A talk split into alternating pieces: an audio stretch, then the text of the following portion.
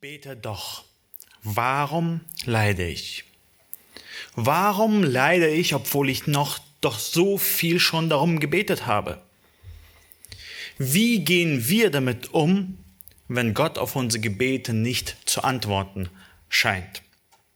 Letzten Sonntag haben wir aus dem Wort Gottes lernen dürfen, dass gemeinsames Gebet unglaublich wichtig ist. Wie gehen wir aber auch als Gemeinde damit um, wenn Gott manche Gebete nicht zu beantworten scheint? Und ich denke, wir stehen in zwei Gefahren, das Gebet zu unterschätzen. Dass wir das Gebet für etwas weniger halten, als es wirklich ist. Erstens, man kann auf der Seite ähm, vom Pferd fallen, dass man denkt, das Gebet nur ein Schmerzmittel für mich selber ist. Ich bete, damit ich die schweren Leiden durchstehen kann. Man denkt dann äh, über Gebet sowas wie Meditation, die mich einfach nur ausgeglichen macht. Ich kann ruhiger mit den ganzen Umständen umgehen. Gebet macht uns auf jeden Fall ruhig, aber das ist nicht alles, worum es bei Gebet geht. Zweitens, wir können auf der Seite vom Pferd fallen, dass wir denken, Gebet ist nicht wirksam in meinem Fall. Vielleicht habe ich zu wenig Glauben oder meine Anliegen sind zu klein in den Augen Gottes.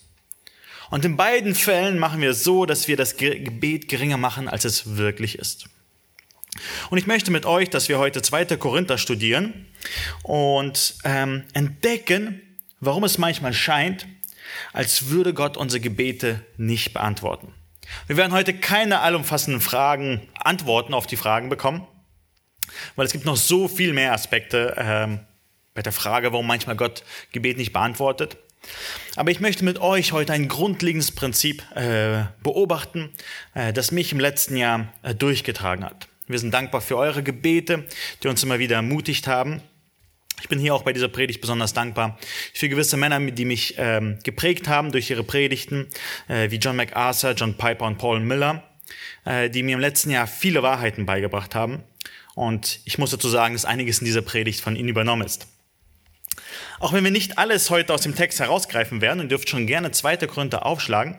2. Korinther Kapitel 12, die Verse 7 bis 10 möchte ich doch, dass wir ein paar wichtige Sachen in dem Text beobachten werden.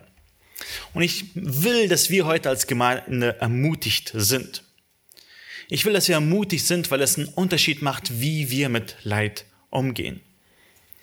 Und ich denke, wir werden auch ermutigt werden, weil wir wissen, warum Gott manchmal unsere Gebete nicht zu beantworten scheint. Und ich will euch heute als Gemeinde auch ermutigen, eure Leiden nicht zu vergeuden. 2. Korinther, Kapitel 12, die Verse 7 bis 10. 2. Korinther 12, die Verse 7 bis 10. Und damit ich mich wegen der außerordentlichen Offenbarung nicht überhebe, wurde mir ein Pfahl, andere Übersetzungen sagen Dorn, fürs Fleisch gegeben. Ein Engel Satans, dass er mich mit Fäusten schlage, damit ich mich nicht überhebe. Seinetwegen habe ich dreimal den Herrn gebeten, dass er von mir ablassen soll. Und er hat zu mir gesagt, lass dir an meiner Gnade genügen, denn meine Kraft wird in der Schwachheit vollkommen. Darum will ich mich am liebsten viel mehr meiner Schwachheiten rühmen, damit die Kraft des Christus bei mir wohne. Darum habe ich Wohlgefallen an Schwachheiten, an Misshandlungen, an Nöten, an Verfolgungen, an Ängsten um des Christus willen.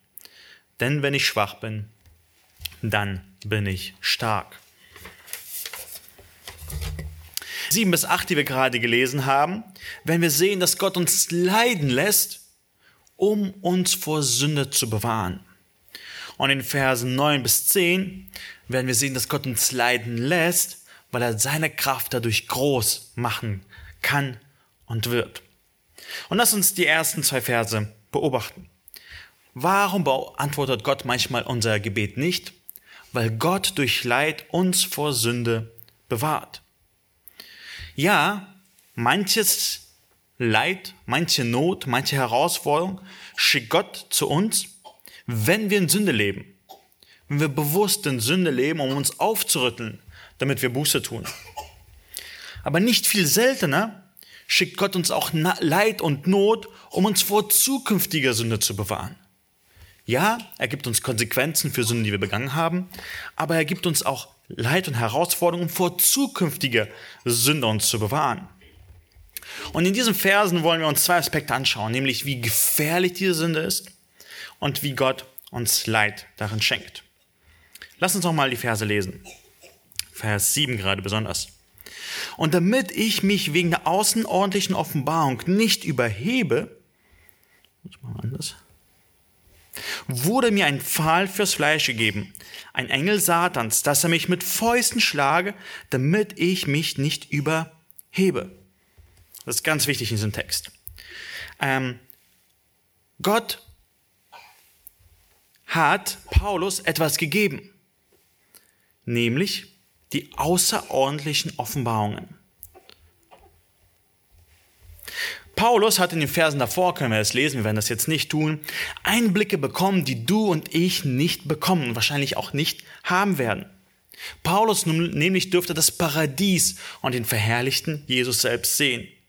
Also das sind diese außerordentlichen Offenbarungen. Paulus durfte den verherrlichten Jesus sehen. Ähm, wenn wir uns anschauen, wann das ungefähr passiert ist, ist die große Vermutung, dass es äh, das war, nachdem er sich bekehrt hat, als er in Arabien unterwegs war, also 14 Jahre vor dem, wie er dieses, äh, den zweiten Korintherbrief geschrieben hat, wurden ihm diese außerordentlichen Offenbarungen gegeben, wo er den verherrlichten Christus sehen durfte. Und jetzt ist die Frage, wenn Paulus so eine große Herrlichkeit sehen durfte, er durfte Jesus persönlich sehen, er durfte im Himmel sein und er durfte uns nicht erzählen, was er dort gesehen hat, würde das nicht ausreichen für ihn, dass er nie wieder sündigt? Wenn man Christus persönlich gesehen hat, wenn man gesehen hat, was einen erwartet, wäre das nicht Grund genug, nie wieder zu sündigen? Leider, leider nicht. Hier steht, und damit ich mich wegen der Offenbarungen, wegen der außerordentlichen Offenbarungen nicht überhebe, wird ihm etwas gegeben. Ja, wir werden dadurch geheiligt, dass wir Christus und seine Herrlichkeit schauen, das steht in 2. Korinther 3. Aber Gott muss auch andere Mittel gebrauchen wegen der in uns innewohnenden Sünde. Weil wenn nämlich wir mehr von Gott wissen, dann besteht die große Gefahr von Überheblichkeit oder Stolz. Und in dem Text wird zweimal wiederholt, dass er sich nicht überhebe und dass er sich nicht überhebe. Je mehr man weiß, desto gefährlicher ist das Fleisch. Das Wissen bläht nämlich auf. Man denkt mehr von sich. Ich habe das und das weiß ich von Gott. Ich weiß mehr als alle anderen. Und das kann einen sehr schnell stolz machen. Ich meine, wie ist das bei uns? Wie sieht das bei uns aus? Jeder einzelne von uns ist in dieser Gefahr. Nicht, weil wir im dritten Himmel waren, wie Paulus, aber unser Herz ist genauso trügerisch. Stellen wir, nehmen wir mal an, ich habe zum Beispiel festgestellt, dass ich äh, unweise viel zu viel Zeit verbrauche am Handy. Ich tue jetzt Buße und nutze nur ganz gezielt mein Handy. Also es gibt eine Verbesserung in meinem Leben. Ich habe etwas erkannt und ich habe es verbessert. Wisst ihr, was oft passiert? Dann bemerke ich, wie andere ganz viel am Handy sind. Und dann werde ich ganz stolz auf meine Leistung. Und dann bin ich wieder in Sünde gefallen. Ich bin in eine andere Sünde gefallen. Ich bin zwar weniger am Handy, aber ich bin stolz auf mich und überheblich über andere und schaue auf, auf andere herunter. Und es ist genauso eine große Sünde. Und es ist so in unserem Leben. Positive Umstände können ganz schnell zu Sünden führen. Sachen, die eigentlich gut für uns sind, können ganz schnell zu Sünden führen. Wenn wir viel Komfort haben, können wir ganz schnell geistig nachlässig werden. Wenn wir viel Erfolg haben, hören wir auf zu beten, weil es uns gut geht. Und manchmal haben wir ein falsches Bild mit dem, wie Gott mit uns umgeht. Ähm, in diesem Kontext. Ähm, wir denken, dass Gott mir Segen schenkt, wenn ich gehorsam genug bin oder genug glaube. Also wir denken, dass unser Leben einfach nur ständig vorangeht, wenn wir gehorsam genug sind. Also wenn wir gehorsam sind, wenn wir äh, Gott vertrauen und gläubig sind, dann wird es Gott so machen, dass es einfach nur ständig nach oben geht. Und alle Rückschläge sind auf unsere Sünden zurückführen. Gott würde mir ja doch kein Leid schenken, wenn ich etwas, wenn ich alles richtig tue. Rückschläge sind nur auf meine Schuld äh, zurückzuführen und sind Bestrafungen von Gott. Stimmt dieses Prinzip? dass es nur bergauf geht, wenn wir gehorsam sind? Leider nicht. Ähm, lass uns im Text weiter schauen. Und damit ich wegen der außerordentlichen Offenbarung nicht überhebe, wurde mir ein Pfahl fürs Fleisch gegeben, ein Engel Satans, dass er mich mit Fäusten schlage. Paulus wurde ein Pfahl fürs Fleisch gegeben. Was ist das? Also manche übersetzen es auch mit Dorn oder Pfahl. Es kann beides bedeuten. Äh, die Größe ist hier unerheblich. Es kann ein kleines Dorn sein oder es kann auch ein Pfahl sein, auf dem die Menschen aufgespießt wurden. Wir wissen leider nicht genau, ähm, was es im Leben von Paulus war, was, dieses, was dieser Pfahl oder Dorn im Fleisch bei ihm war. Und wir wissen es nicht, weil Paulus es uns nicht erzählt hat. Er hat es bewusst offen gehalten, was es genau ist. Er hätte es ganz klar sagen können, was er hat, aber er hat es uns nicht offenbart. Und es gibt ganz viele Vermutungen dazu, was es sein könnte. Und Spurgeon hatte bemerkt, dass die Ausleger, die darüber predigen, immer zu der Option tendieren, mit der sie selbst zu tun hatten, die sie schmerzhaft erleben mussten. Ähm, und das stimmt tatsächlich. Manche vermuten, dass er Augenleiden hatte, davon sehen wir einiges in der Schrift. Andere vermuten, dass er Gicht hatte. Ähm, andere denken an den Widerstand, den Paulus innerhalb von den Gemeinden erleben musste, für die er sich hingegeben hat. Also es gibt viele Optionen und das waren alles schmerzhafte Sachen im Leben von Paulus.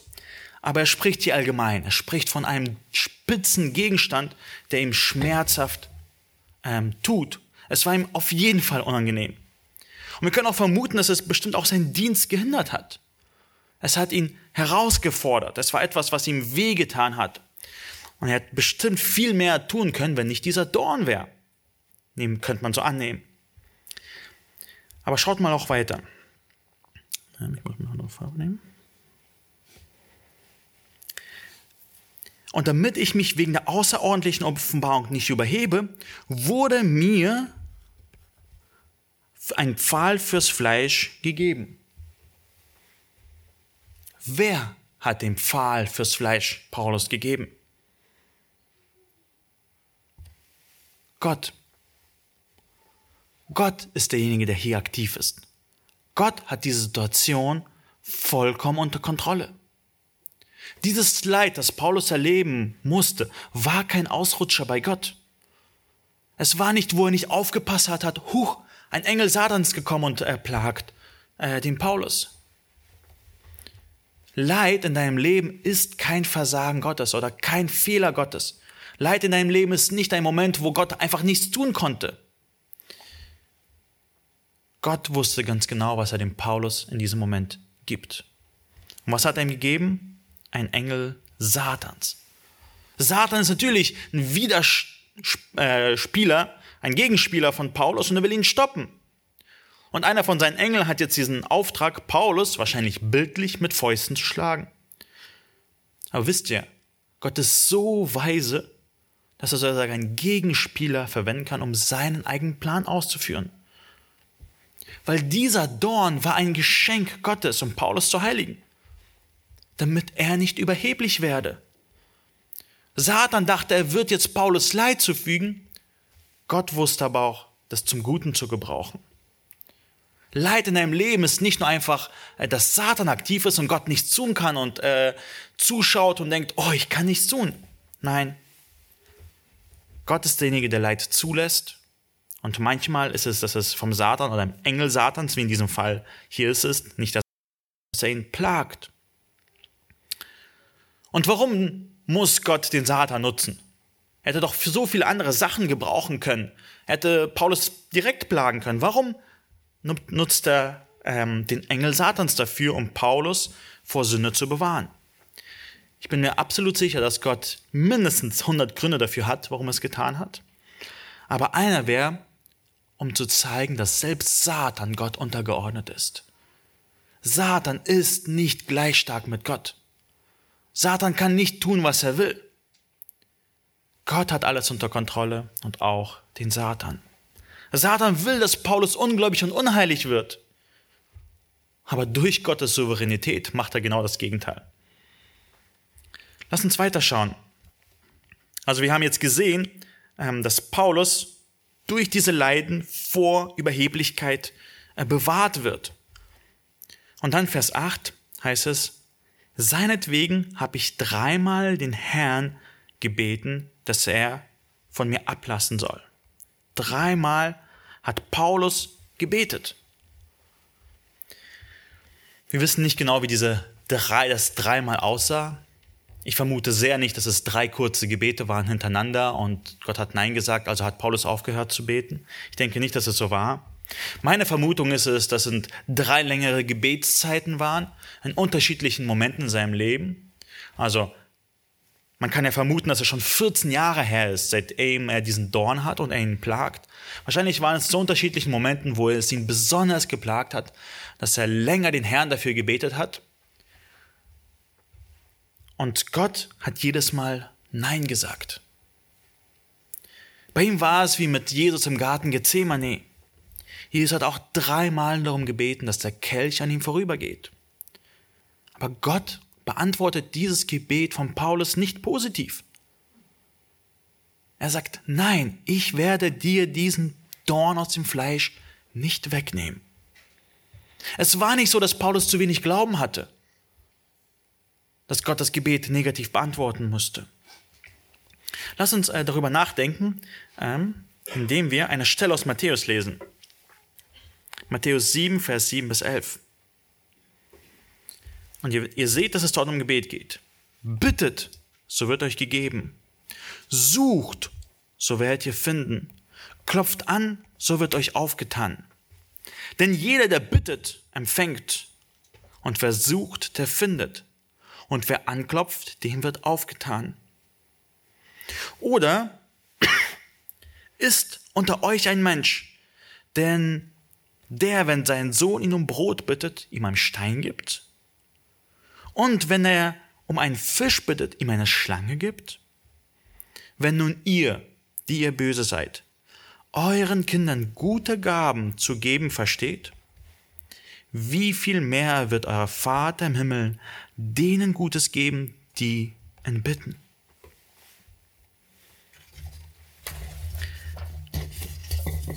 Hat Gott Paulus etwas Gutes vorenthalten? Jesus hat doch gesagt, wenn wir um etwas Gutes beten, wird er es uns geben. Paulus wollte doch etwas Gutes. Er wollte das Leid aus seinem Leben weghaben. Aber wisst ihr, Gott schenkt Paulus etwas viel Besseres. Der Dorn im Fleisch bewahrt Paulus davor, überheblich zu werden. Der Dorn im Fleisch demütigt ihn. Der Dorn im Fleisch treibt Paulus ins Gebet.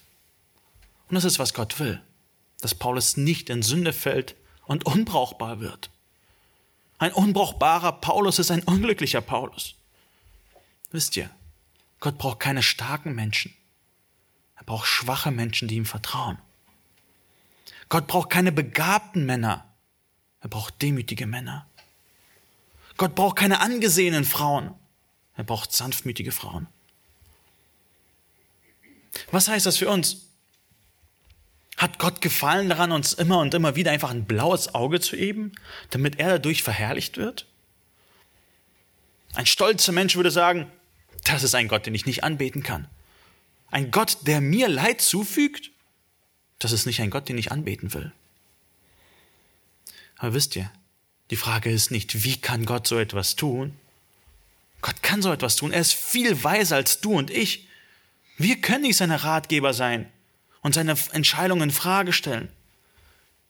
Wir müssen uns demütigen und die Frage stellen, was mache ich damit? Gott hat uns in letzter Zeit auch durch einige Herausforderungen geführt. Wir sind noch in der mittendrin Perspektive, nicht in der Rückblicksperspektive. Ich will ein bisschen erzählen. Dezember 2021 haben wir unsere zweite Tochter erwartet und haben die Diagnose bekommen, multiple Fehlbildungen. Sie hat mehrere Krankheiten, nicht Krankheiten, sie hat mehrere Fehlbildungen, Organe sind nicht so entwickelt, wie sie hätten sein können. Die Vermutung stand da schon im Raum, dass sie einen Gendefekt hat.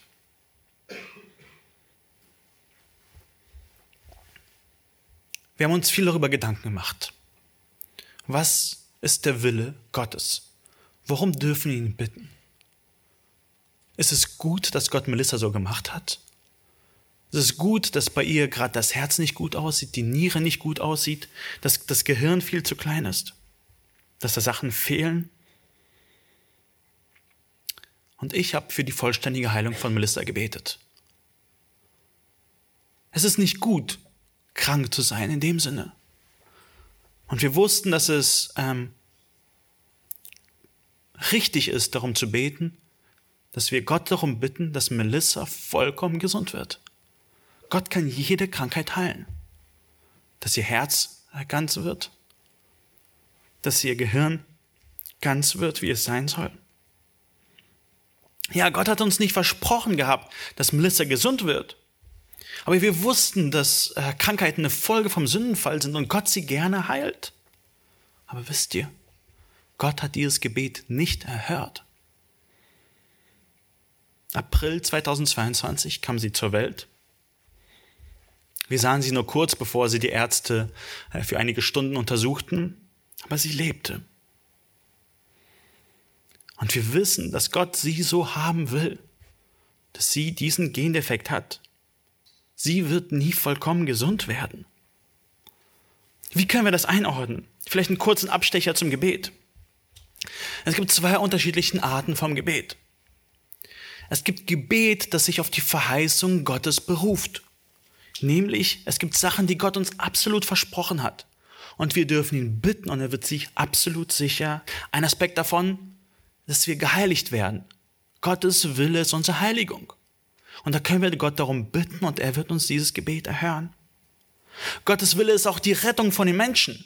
Gott will, dass alle Menschen gerettet werden. Wir dürfen darum bitten. Nein, es werden nicht alle gerettet, aber wir dürfen Gott darum bitten, weil das ist sein Wille und wir dürfen in seinem Willen beten. Wir dürfen Gott um Kraft beten. Er hat es uns versprochen. Wir dürfen um Möglichkeiten, ihn zu bezeugen beten. Das hat er uns versprochen. Wir dürfen ihn für das tägliche Brot bitten. Er wird für uns sorgen. Aber es gibt Sachen, die Gott uns nicht versprochen sind, die ein Vorgeschmack vom Himmel sind die wir im Himmel haben werden, aber nicht unbedingt auf dieser Erde. Und dazu gehört Gesundheit. Gott hat keinem einzigen von uns versprochen, dass wir auf dieser Erde gesund sein werden. Das ist kein Versprechen, das er uns gegeben hat. Gott hat uns nicht versprochen, dass unser Leben hier ruhig sein wird oder dass wir reich sein werden. Dürfen wir Gott darum bitten? Absolut. Gott freut sich über diese Gebete. Er gibt uns gern einen Vorgeschmack vom Himmel aber die sind kein Versprechen. Und so beten wir. So dürfen wir auch für die Gesundheit von Melissa beten. Ja, sie hat den Gendefekt und sie wird den Gendefekt behalten. Sie wird erst im Himmel ganz gesund sein. Aber wisst ihr, Gott hat Melissa gut gebraucht und viel Sünde in meinem Leben aufgezeigt. Melissa ist so ein großer Segen für uns. Gott hat uns so viel Gutes durch sie gegeben, wie es hier steht. Matthäus 7, Vers 11. Wir sind so dankbar für sie und das, was Gott durch sie tut. Wir wissen nicht alle Gründe, die dazu geführt haben, dass Gott entschieden hat, dass sie diese Krankheit haben soll. Aber wenn wir anstelle Gottes wären und genauso weise wären wie er, würden wir aus allen Optionen eben diese wählen. Wir würden für Melissa denselben Gendefekt bestimmen. Weil wir wissen, dass Gott weise ist. Und wisst ihr, wir sehen hier ein Prinzip am Werk. In 2. Korinther äh, 7 bis 8. Ähm, ich nenne es das Jesus-Prinzip. Ich habe das von Paul Miller abgeschaut. Und es sieht wie folgt aus. Ihr seht schon, warum ich das Jesus-Prinzip nenne. Das ist der erste Buchstabe von Jesus, Jesus. Also ein J. Und dieses Prinzip ist ein Diagramm von dem Leben von Jesus. Jesus ist Mensch geworden, er hat sich gedemütigt bis zum Tod, ist gestorben am Kreuz ups, und ist dann auferstanden. Dieses Prinzip beschreibt das Sterben und das Auferstehen von Jesus. Und wisst ihr, das Geniale an diesem Prinzip ist, dass es die Wanderkarte für das Christenleben ist. Unser Leben sieht genauso aus. Dieses Prinzip beschreibt, wie das normale Christenleben abläuft. Wenn wir gläubig werden, sterben wir mit Jesus und stehen auch mit ihm wiederum auf. Muss wahrscheinlich eine andere Farbe nehmen. Ähm, wir als Christen, wir sterben mit Jesus und werden mit ihm lebendig gemacht. Und wir müssen jetzt gerade diese, äh, den unteren Teil beobachten. Ähm, das ist, was Gott in unserem Leben immer und immer wieder macht. Christus führt uns, äh, Gott führt uns dazu, ähm, dass wir Leid erfahren. Und dieses Leid trifft uns nicht zufällig. Dass wir auf diese Kurve bergab gehen, trifft uns nicht zufällig, sondern weil Gott es so beschlossen hat. Es dient zu unserem geistlichen Wohl. Der Psalmist sagt in Psalm 119, es ist gut, dass ich gedemütigt wurde. Warum ist es gut? Weil diese Abwärtskurve, das ist, wo Gott an uns wirkt. John Flavel hat mal das Leid als die Handwerker der Heiligung Gottes genannt. Dieses Leid aber, das hier uns hier runterführt, es ist zwar bitter, aber es ist nicht giftig. Gott schenkt uns keine Medizin, die äh, giftig ist. Es tut uns zwar nicht wohl in dem Sinne, dass es uns wohl schmeckt, aber es tut uns wohl im Sinne von den Folgen. Und so möchte ich euch hier ermutigen, bete. Wenn du auf dieser Abwärtskurve nach unten bist und feststellst, dass Gott Leid in deinem Leben zu äh, ähm, dann bete. Dann bete, weil Gott es wohlgefällt, dass du betest. Gott hat es so gemacht, er schickt diese Schwierigkeiten in deinem Leben, damit du betest. Sag nie, oh, es geht mir schwer, Gott wird sowieso das Gebet nicht erhören. Er will, dass du deine Seele vor ihm offenlegst und was dich bedrückt. Gott freut sich über dieses Gebet. Aber zweitens, nimm diese Abwärtskurve auch als von Gott an. Nimm diese Leiden von Gott an. Diese Leiden, die hat Gott unter Kontrolle. Und nimm sie so an, wie sie sind. Und wir werden im zweiten Punkt gleich äh, sehen, ähm, den zweiten Teil der Kurve werden wir uns gleich anschauen weil Gott uns nicht einfach im Leid lässt und er auch nicht einfach nur dieses Leid wegnimmt, sondern weil Gott im Leid auch seine Kraft zeigt. Manchmal scheint es für uns nur zwei Optionen zu geben. Nehmen wir mal das Beispiel äh, von Paulus.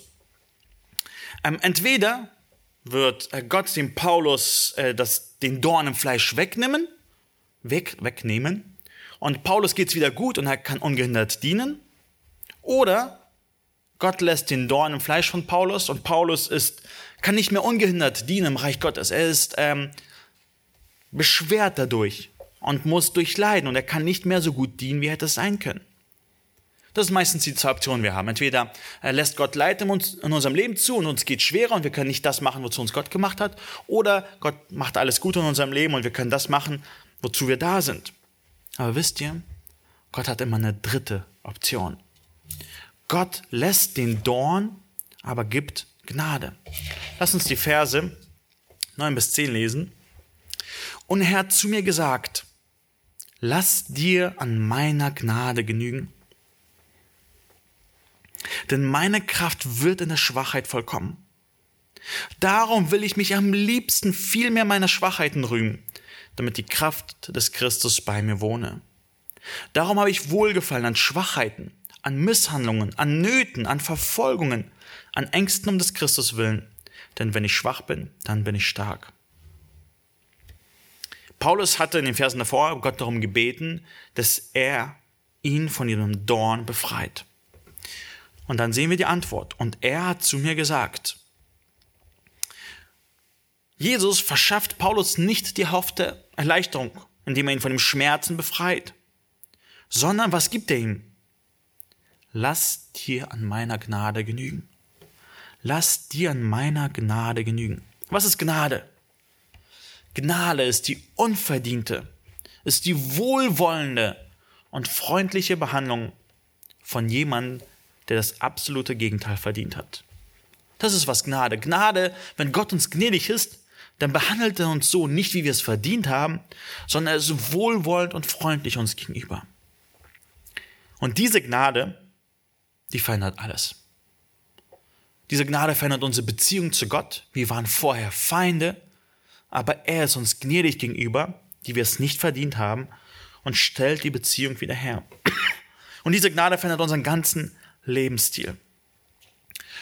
Und unser Gott ist im Gegensatz zu den Göttern der Heiden, die besänftigt werden müssen. Das ist, warum die Griechen immer wieder geopfert haben und immer wieder geopfert haben, damit die Götter sich nicht über sie erzürnen und sie irgendwie bestrafen und Leid über sie bringen. Unser Gott ist immer gnädig, immer gütig und immer freundlich. Christen müssen nicht in der Angst leben, oh, habe ich was falsch gemacht, wird mich Gott vernichten? Nein, das ist nicht, worum es bei Gnade geht. Christen wissen, Gott ist ihnen über gnädig, das heißt, er ist nicht zornig über sie. Er behandelt sie nicht so, wie sie es verdient haben.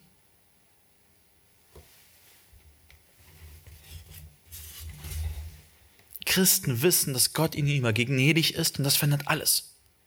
Wie verändert es das? Jedes Leid, wissen wir, ist getränkt mit seiner Gnade. Sei dieses Leid, weil wir gesündigt haben und uns Gott korrigiert? Ist es nicht, dass er zornig über uns ist und uns einfach nur äh, Leid zu tun will, um uns irgendwie zu bestrafen? Nein, sondern es ist eine liebende Korrektur in unserem Leben.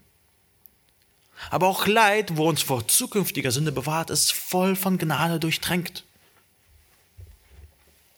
Und schaut weiter. Und er hat zu mir gesagt, lass dir an meiner Gnade genügen. Sagt er hier, okay, jetzt bist du so weit tief unten und jetzt erst schenke ich dir Gnade. Nein. Ist die Gnade schon da? Ja, die Gnade ist die ganze Zeit da und er soll sich an ihr genügen lassen. Paulus soll sich an der Gnade genügen lassen. Selbst im Leid ist eine beständige Gnade da. Und oftmals müssen unsere Augen dafür geöffnet werden. Wie sieht die Gnade im Leben von Paulus aus? Erstens, er kann sich das Lächeln Gottes gewiss sein. Er ist versöhnt mit Gott. Und das ist Gnade. Zweitens, diese Gnade führt ihn Richtung Himmel. Schritt für Schritt, so schwer es ihn auch erscheint, ist es Gnade, die ihn Richtung Himmel bringt. Drittens, es ist Gnade, dass er vor Sünde bewahrt wird, was wir uns letztes angeschaut haben. Wie sieht das bei uns aus? Werden wir auch jeden Tag von Engeln misshandelt und verprügelt? Nicht unbedingt. Jedes Leid, das du als Christ hast, sieht unterschiedlich aus. Und darum bin ich froh, dass Paulus das äh, ein bisschen verallgemeinert in Vers 10. Lass uns kurz ein bisschen weiterspringen, wo er sagt, darum habe ich Wohlgefallen an Schwachheiten. Schwachheiten, das sind menschliche Unfähigkeiten. Krankheit, körperliche Gebrechen. Es können auch mentale Herausforderungen sein. Das sind auch Schwachheiten, die jeder von uns anders zu tragen hat. Wisst ihr, aber es können auch ganz einfache Sachen sein. Wir denken immer so in den Superlativen. Das ist die Krankheit, die mein ganzes Leben prägt. Oder das körperliche Gebrechen, das alle Aspekte meines Lebens durchdrängt. Nein, Schwachheiten können auch sein, die Herausforderung, den Müll abends rauszubringen. Oder sich konzentriert deiner Frau zu widmen, mit ihr zu reden, selbst wenn du müde bist nach der Arbeit. Das sind Schwachheiten, die wir tagtäglich erleben. Oder Misshandlungen, das ist die zweite Sache, die er erwähnt. Das bedeutet so viel wie von anderen Menschen schlecht behandelt zu werden. Durch Worten oder durch Taten. Was kann das sein? Ein ungläubiger Ehepartner, der dich nicht unterstützt. Ein kritisches Feedback nach einer Kinderstunde nicht so gut gelaufen ist, kann auch sich wie eine Misshandlung anfühlen. Die dritte Sache, die er nennt, sind Nöte. Das sind Herausforderungen, die einen an die Grenzen bringen, wo man unfreiwillig in einer schweren Lage ist. Das können finanzielle Nöte sein, wo man nicht rauskommt oder kranke Angehörige, um die sich kümmern muss und die einen ähm, an die Grenze bringen. Eine Not kann auch sein, ein Putzdienst in der Woche, wo man herausgefordert ist. Das sind unterschiedliche Sachen. Wir müssen nicht nur immer in Superlativen denken. Verfolgung. Das heißt, von Feinden verfolgt zu werden, ihm hinterherrennen, um einen zu schaden. Ähm, das ist, worum es geht, wenn man ein Christ ist und deswegen verfolgt wird. Ich meine, wir dürfen dankbar sein, dass wir gerade nicht extreme und tagtägliche Verfolgung von Christen erleben. Diese wird noch viel mehr kommen, obwohl die auch tatsächlich schon passiert. Ähm, es ist tatsächlich, sind wir gerade begnadigt davon, dass es nicht so viel passiert, aber es wird auf jeden Fall noch kommen. Für Christen in anderen Ländern ist das viel mehr ein tagtägliches Thema. Und äh, fünftens, Ängste. Das ist mir eine innere Sache. Das sind überwältigende Umstände, die einen einfach den Schlaf und die Ruhe rauben. Wo man sich denkt, was bringt der morgige Tag? Und weißt du, du kannst dir sicher sein, dass seine Gnade genügt. Egal wie klein oder groß deine Not ist. Bist du gerade krank? Seine Gnade genügt, ob du gesund wirst oder nicht. Gott wird dich durchtragen. Wirst du gerade schlecht behandelt? Seine Gnade genügt. Weißt du, Gott liebt dich, obwohl du es nicht verdienst. Du hast es verdient, noch schlechter behandelt zu werden. Aber Gott behandelt dich gerade richtig gut zu deinem Besten. Auch wenn du gerade von den Menschen schlecht behandelt wirst. Bist du herausgefordert bis an deine Grenzen? Seine Gnade genügt. Er wird keine Versuchung über dich bringen, die du nicht ertragen kannst. Und das ist, wenn wir an unserem Tiefpunkt angelangt sind, in unseren Schwachheiten, in unseren Misshandlungen, Nöten, Verfolgungen und Ängsten, dann ist dort Gottes Gnade. Und ich möchte mit euch eine andere Bibelstelle lesen, ein paar Kapitel vorher, in 2. Korinther 4, Vers 7 bis 11, die uns das auch so schön illustriert.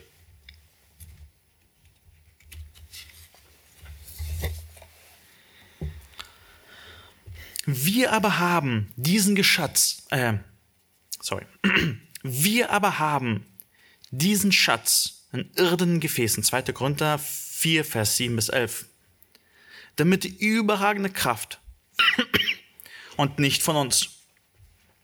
Wir werden überall bedrängt, aber nicht erdrückt. Wir kommen in Verlegenheit, aber nicht in Verzweiflung. Wir werden verfolgt, aber nicht verlassen. Wir werden niedergeworfen, aber wir kommen nicht um.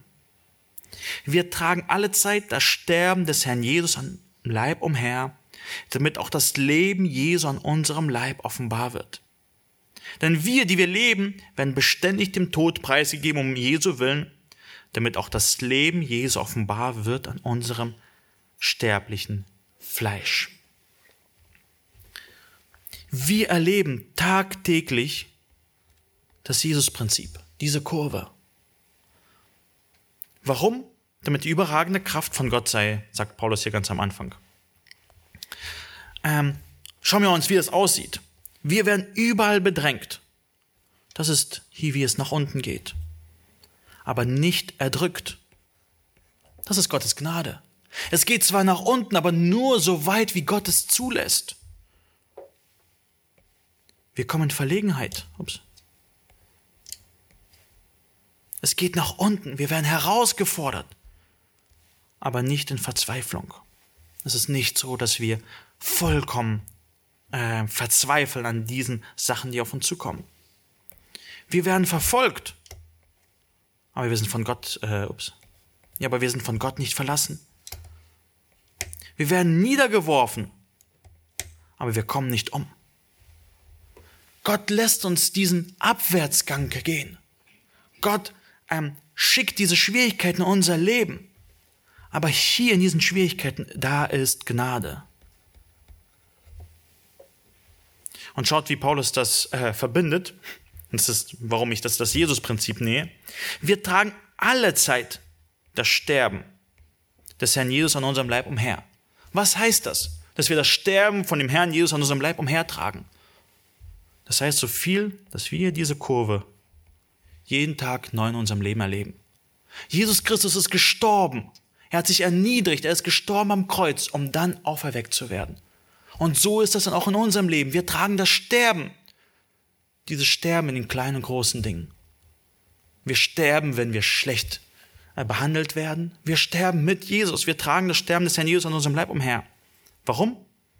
Der zweite Teil, damit das Leben, das ist der zweite Teil, damit das Leben an unserem Leib offenbar wird. Wenn wir durch die Nöte durchgehen, ist es Gott, der uns dann auferweckt, der uns Leben schenkt, der sich in unserem Leib verherrlicht. Denn wir, die wir leben, werden beständig dem Tod preisgegeben um Jesu willen, damit auch das Leben Jesu offenbart wird an unserem sterblichen Leid. Das ist wie das christliche Leben funktioniert. Jeden Tag geht es so hoch und runter. In vielen Situationen in unserem Leben geht es zuerst runter. Wir müssen uns überwinden. Wir gehen in Schwierigkeiten durch, bis dann wir sehen, wie Gott sich an uns verherrlicht. Das ist das Jesu-Prinzip. Zum Beispiel, jemand verletzt dich mit Worten, die du absolut nicht verdienst. Und das tut weh, du gehst hier runter. Du hast es nicht verdient. Aber du schießt nicht zurück, weil du weißt, dass du auf diesem Weg nach unten bist. Und wenn du nicht zurückschießt, geht es nur noch weiter nach unten, weil du bist gedemütigt und du hast nichts gegengeantwortet. Aber das ist genau der Moment, wo Christi Leben in uns sichtbar wird, wo wir über die Sünde siegen und Gott auf seine Art und Weise sein Wunder tut. Du hast gerade Christus wiedergespiegelt. Du bist gerade mit Christus gestorben. Und sein Leben wird auch in deinem Leib offenbar werden. Das ist das Jesu-Prinzip. Ergibt das Sinn? Macht das, ist das verständlich? Ich bin mir nicht sicher, ob ich es genug erklärt habe. Ein Beispiel. Ich habe darüber nachgedacht, äh, welches Beispiel ich am besten bringe. Vielleicht eins von aus dieser Woche. Ähm, am Montag hatte Melissa eine Herzkatheteruntersuchung, wo angeschaut wurde, ob ihr, äh, sie bereit ist für die OP. Nachdem das alles gut verlaufen ist, äh, kriegen wir das Angebot, dass schon am nächsten Tag die OP stattfinden kann. Das heißt, am nächsten Tag um 7 Uhr soll die OP stattfinden. Wir freuen uns auf, darüber und dachten, ja, endlich, wenn wir die OP hinter uns haben, ähm, dann wird es Melissa besser gehen. Ich muss mal hier mal löschen. Aber nachmittags geht es ihr immer schlechter. Also wir sind mir unsicher über ihren Zustand. Irgendwie hat sie ein bisschen viel Schnupfen. Und wir haben nicht das Gefühl, dass es sie wirklich bereit für die OP ist. Und wir beten. In diesem Abwärtsgang beten wir. Wir bitten Gott um Gnade, dass er uns Weisheit schenkt, dass er Melissa äh, Kräfte schenkt. Aber dann kommt äh, es noch dazu, dass der, das Blut in ihrem Stuhlgang uns immer mehr Sorgen macht. Wir sagen es den Ärzten und den Schwestern mehrmals, aber es wird so hingenommen. Scheint nichts Schlimmes zu sein. Und es geht weiter für uns runter. Und das ist der Punkt, wo wir, wir dann gebetet haben, Herr Jesus, bitte kümmere du dich herum. Kümmere dich darum. Wenn die OP stattfinden soll, dann sind wir froh. Aber wenn die OP jetzt nicht dran ist, dann lass die Ärzte weise handeln. Also ich war, wir konnten nichts mehr tun. Wir waren unsicher, sollen wir die OP machen, sollen wir nicht? Sind wir diejenigen, die es absagen sollen oder nicht? Und wir haben Gott das im Gebet anbefohlen. Und wisst ihr was? Eine Minute später kommt eine Ärztin rein und sagt, ich würde das gerne mit den anderen Ärzten besprechen. Und wir waren so vor, ich, ich wusste ganz genau, das ist eine Erhörung auf unser Gebet gerade. Ein paar Stunden später wird die OP abgesagt, weil die Oberärzte miteinander telefoniert haben und äh, diesen Befund für besorgniserregend gefunden haben für die Herz-OP und gerne würden, äh, dass die OP verschoben wird. Und wisst ihr, wir waren hier unten schon wieder eine OP abgesagt. Schon wieder müssen wir uns auf eine neue OP vorbereiten. Aber trotzdem waren wir unglaublich dankbar, weil wir Gottes abgeben konnten. Und Gott hat auch den anderen Teil geschenkt. Das Bergauf. Ähm, am Tag darauf, am Dienstag ist immer die Chefarztvisite in der Charité. Und der Chefarzt kommt und sagt, ähm, Frau Walger, ich bin jedes Mal froh, in dieses Zimmer hineinzugehen, weil Sie immer lächeln, ungeachtet der Umstände. Ja, für uns wurde gerade eine OP abgesagt, aber Gott kann Gnade schenken und sich darin verherrlichen, äh, dass er uns Freude schenkt und wir sein Wesen widerspiegeln dürfen. Und das ist, was wir tagtäglich erleben dürfen. Wenn wir mit Christus sterben, wird auch sein Leben an unserem Leib sichtbar. Und so will ich dich ermutigen, wenn du gerade hier unten bist, dann schau auf die Gnade. Schau auf die Gnade Gottes in deiner Schwachheit. Wenn du am Tiefpunkt angekommen bist, dann schau dich um und guck, wo die Gnade Gottes ist. Auch im Tal der Todesschatten ist Christi Gnade da. Sie ist beständig da. Sie ist nicht abhängig von dem, ob du es verdient hast oder nicht. Gott ist gnädig mit dir und er wird dich durchtragen. Aber wir bleiben nicht dabei, sondern wir sehen noch eine zweite Sache. Wenn wir dort unten angekommen sind, dann will Gott auch seine Kraft zeigen. Er will uns nicht nur demütigen und von Sünde befreien, sondern er will uns auch gebrauchen. Lass uns den Text nochmal lesen.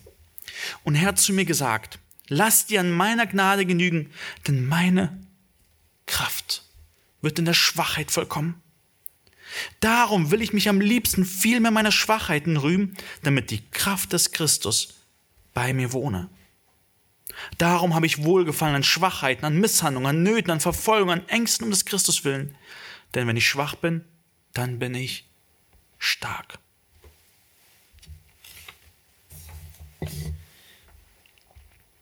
Wir sehen in Vers 9 den Grund, warum Paulus sich an seiner Gnade genügen lassen soll, an Christi Gnade.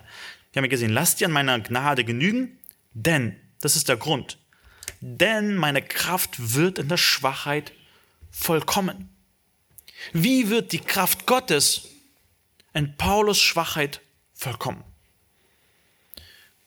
Wisst ihr, Gott gebraucht gerne schwache Menschen, um zu zeigen, dass es nicht menschlicher Verdienst ist, sondern seine Kraft, um sich selbst zu verherrlichen. Paulus wollte, äh, Gott wollte nicht nur Gnade im Leben von Paulus zeigen, sondern auch seine Kraft. Er wollte nicht nur, dass der Apostel demütig bleibt, sondern auch stark.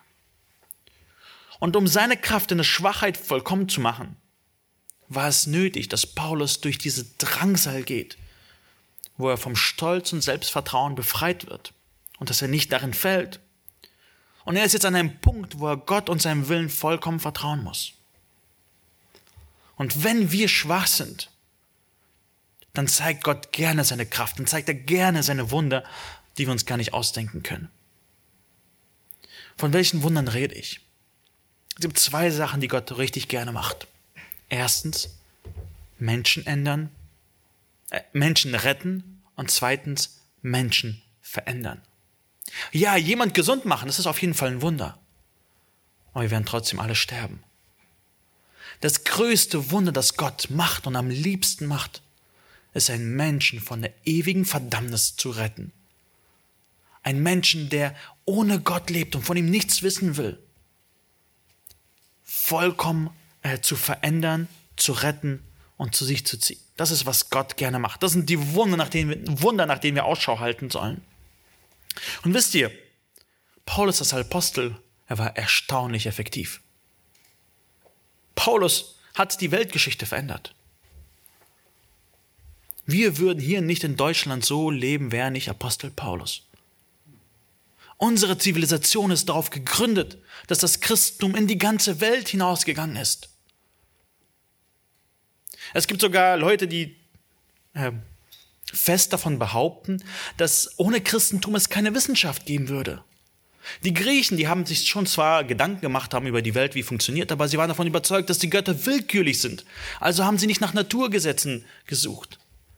Erst nachdem das Christentum die Gesellschaft durchtränkt hat, von einem Gott, der souverän ist, der ordentlich ist, der nach Ordnung haltet, wurde die Wissenschaft mehr betrieben. Und wir sehen die Folgen davon in unserer Gesellschaft noch.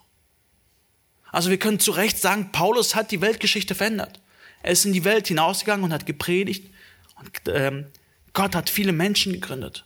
Unzählige Gemeinden wurden durch ihn gegründet.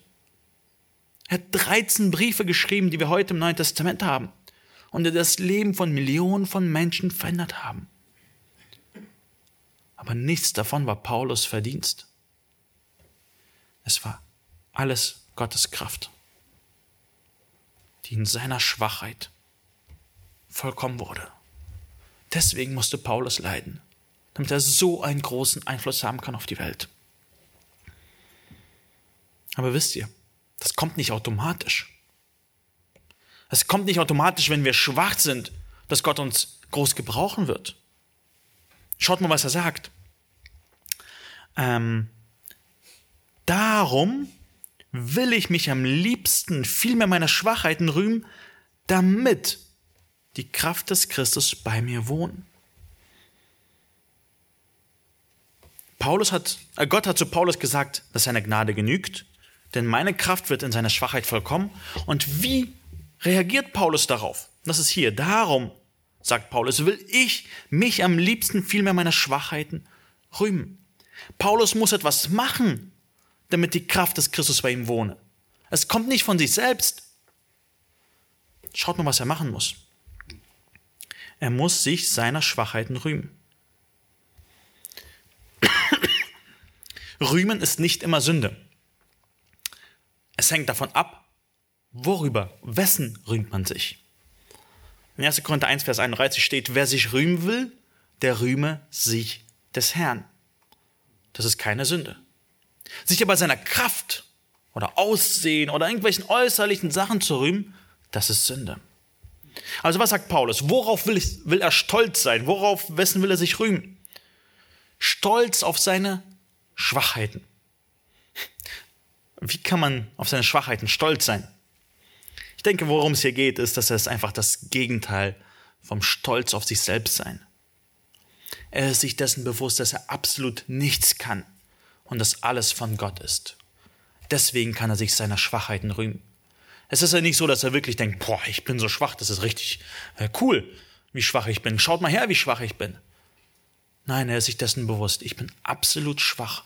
Alles von Gott, kommt von Gott. Und deswegen kann er sich seiner Schwachheiten rühmen. Aber da ist noch ein Wörtchen, das unglaublich wichtig ist. Da steht am liebsten. Seht ihr das? Ich will mich am liebsten viel mehr meiner Schwachheiten rühmen. Und das, ist, das Wort bedeutet das, was es da steht. Er hat Wohlgefallen daran. Es ist ein emotional geladenes Wort, es ist viel mehr als eine Entscheidung. Er freut sich wirklich über seine Schwachheiten. Warum? Paulus hat verstanden, dass es wirklich gut ist. Also freut er sich wirklich darüber. Er weiß, dass das der beste Weg ist. Gott hat gesagt, lass dir an meine Gnade genügen, denn meine Kraft wird in deiner Schwachheit vollkommen. Und deswegen sagt Paulus, darum will ich mich am liebsten viel mehr meiner Schwachheiten rühmen. Wenn wir unzufrieden unsere Schwachheiten annehmen, haben wir das Ziel nicht erreicht. Dann wird die Kraft des Christus nicht in uns wohnen. Die Kraft des Christus kann nur in uns wohnen, wenn wir uns am liebsten unserer Schwachheiten rühmen. Wie sieht das bei uns aus? Wenn wir richtig mit unseren Leiden umgehen, dann gebraucht sie Gott in unserem Leben, um durch uns mehr zu tun, als wir je hätten können. MacArthur sagt Folgendes dazu. Wenn Gläubige keine Antworten mehr haben, ihre Zuversicht und Kraft geschwunden sind und sie sich nur noch an Gott wenden können, dann sind sie am effektivsten. Niemand im Reich Gottes ist zu schwach, um Gottes Kraft zu erfahren.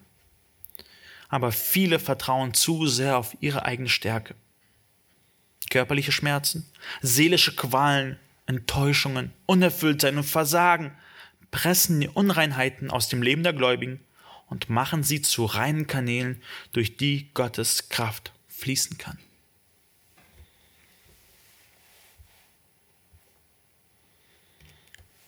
Johnny Erickson Tada wurde nach einem Tauch, Tauchunfall, Tauchunfall im Alter von 17 Jahren querschnittsgelähmt.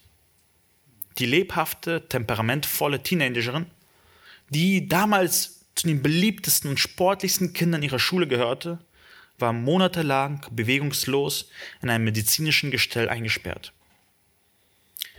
Joni verfiel in eine tiefe Depression und flehte sogar ihre beste Freundin an, ihr beim Selbstmord zu helfen. Sie lehnte die Ereignisse, die Gott in ihrem Zugeles äh, Leben zugelassen hatte, ab. Sie wollte ihr altes Leben zurück. Sie war die, nämlich die Kapitän des Lacrosse-Teams und ritt auf ihrem äh, Pferd Tumbleweed bei Turnieren. Und sie schreibt in ihrem Buch von einer Begebenheit, Freunde, die mich besuchen wollten, haben Pferde gesattelt und machten einen Ausritt. Ich habe mich selbst bemitleidet, als ich mein Schicksal mit ihrem verglichen habe. Ich schloss meine Augen und stellte mir einen ähnlichen Tag vor, der ein paar Jahre zurück, zurücklag. In meinen Tagträumen war ich wieder mit Jason unterwegs und ritt mit ihm Richtung Wald, über duftende Wiesen und hielt an einem abgelegenen Fleckchen an.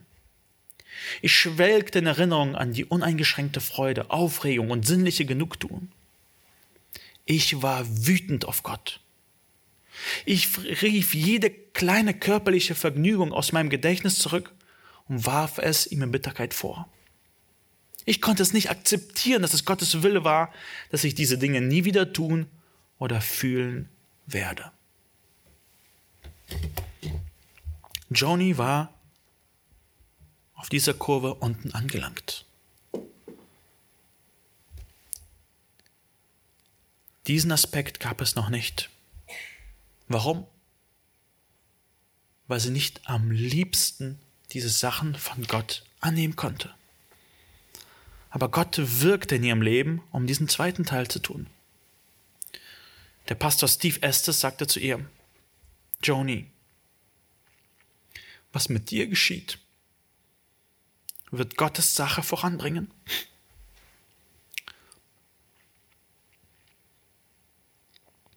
Paulus hatte seine Gefängnisketten, du hast deinen Rollstuhl.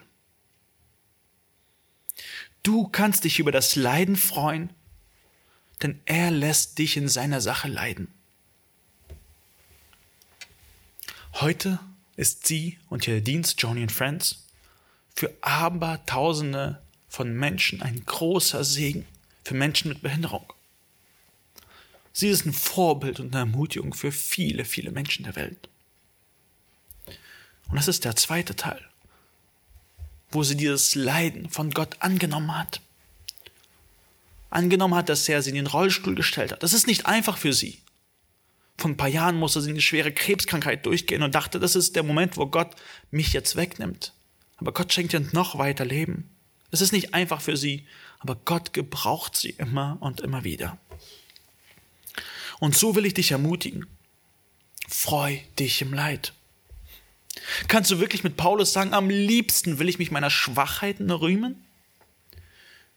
Am allerliebsten will ich mich über meine Schwachheiten freuen, weil Gott sich daran groß macht? Wenn du es heute noch nicht sagen kannst, dann will ich dich ermutigen. Lies diesen Text immer und immer wieder. Denk drüber nach, bis du das verstehst, was da drin steht bis du verstehst, was es heißt, lass dir an meiner Gnade genügen, denn meine Kraft wird in der Schwachheit vollkommen. Erst dann wird Gott diesen zweiten Teil in deinem Leben machen. Erst dann wirst du verstehen, warum du in diesem Leid bist und was, wie Gott mächtig an dir wirken kann. So will ich dich ermutigen, freu dich im Leid. Wir kommen zum Schluss unserer Predigt. Warum leide ich immer noch, obwohl ich so viel gebetet habe? Wir haben gesehen, erstens, weil Gott durch Leid uns vor Sünde bewahrt. Gott gebraucht Leid in unserem Leben, um uns vor zukünftigen Sünden zu bewahren. Es ist ein Geschenk von ihm. Und zweitens, weil Gott im Leid seine Kraft zeigt. Wir dürfen getrost sein, weil selbst im Leid trägt seine Gnade uns durch. Und wenn wir sie mit Freuden annehmen, dann zeigt Gott seine unvorstellbare Kraft. So möchte ich euch abschließend ermutigen. Eine richtige Perspektive auf die Schwierigkeiten, auf die Prüfung, auf das Leid im Leben zu haben, das ist ein Grundbaustein im christlichen Leben. Wenn wir uns nur auf die Beseitigung von dem Problem konzentrieren, dann kommen wir nicht voran. Gläubige müssen die Prüfung annehmen, die Gott in ihr Leben legt weil sie wissen, dass durch diese Prüfung wir einem Charakter geformt werden, dass wir gereinigt werden, dass wir demütig gemacht werden, dass wir zum Gebet hingezogen werden. Und das ist, wie Gott sich uns näher, sich zu uns näher zieht. Und das ist, im Leid ermöglichen wir Gott, seine große Kraft zu zeigen. Und ich möchte, dass wir den Rat von Jakobus beherzigen und damit abschließen. Meine Brüder, achtet es für lauter Freude, wenn ihr in mancherlei Anfechtung geratet. Da ihr wisst, dass die Bewährung eures Glaubens standhaftes Ausharren bewirkt. Das standhafte Ausharren aber soll ein vollkommenes Werk haben, damit ihr vollkommen und vollständig seid und euch an nichts mangelt. Ich würde gerne mit uns beten. Ich dürft gerne nach Möglichkeit aufstehen und ich bete noch mit uns.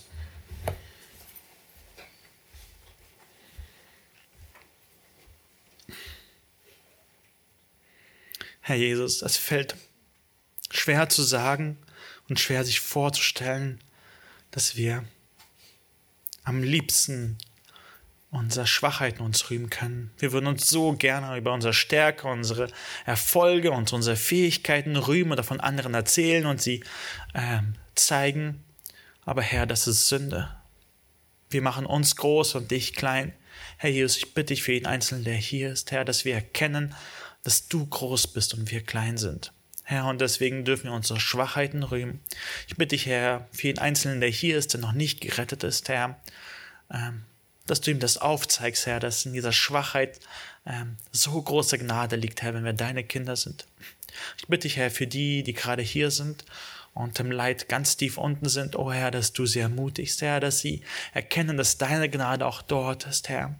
Und wenn sie es mit Freuden annehmen, Herr, du ähm, ich danke, Herr, dass du nicht immer auf Gebet antwortest, wie wir es uns wünschen, aber Herr, dass du uns nie etwas Gutes vorenthältst. Ich danke dir dafür. Amen.